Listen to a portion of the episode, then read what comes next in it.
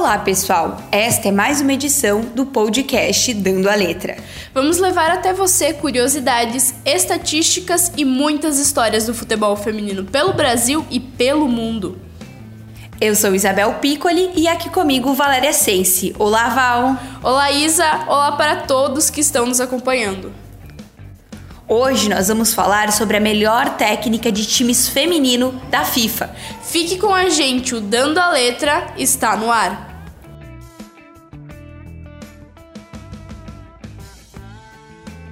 Jill Ann Ellis nasceu no dia 6 de setembro de 1966 em Portsmouth, na Inglaterra. Embora seu pai trabalhasse com o futebol, Jill não conseguiu jogar por falta de times femininas no seu país. Quando se mudou para os Estados Unidos com a família em 1981, iniciou sua carreira no Colégio da Virgínia.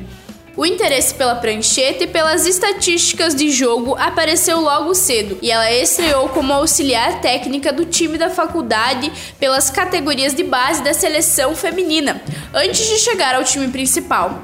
Em 2008, como assistente e depois como diretora de desenvolvimento. Aos 59 anos, a britânica tornou-se a primeira mulher a vencer duas Copas do Mundo consecutivas e foi a grande responsável por levar os Estados Unidos ao tetracampeonato mundial, Val. E você sabia, Isa, que a Ellis desbancou na final da premiação a holandesa Sarina Weignan, vice-campeã da Copa com a Holanda, e o inglês Phil Neville, que levou a Inglaterra ao quarto lugar no torneio. Ela trabalha com a seleção norte-americana desde 2000, tendo começado como técnica no sub-21, passado pelo sub-20 e a partir de 2008 tornou-se assistente da seleção principal, tendo sido promovida como interina em 2012. Ela assumiu de vez a seleção campeã em 2014.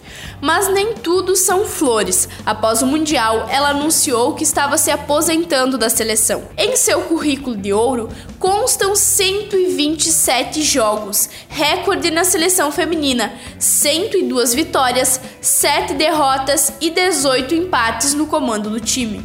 Val, ela deixou o cargo agora no dia 7 de outubro. Mas apesar de ter deixado o comando da seleção, ela irá continuar trabalhando no futebol norte-americano como embaixadora. A função inclui representar a federação em eventos e ações oficiais. Muito bem, Isa. E ao anunciar a despedida, Ellis afirmou que sempre deu tudo por tudo no cargo e que se sente bem.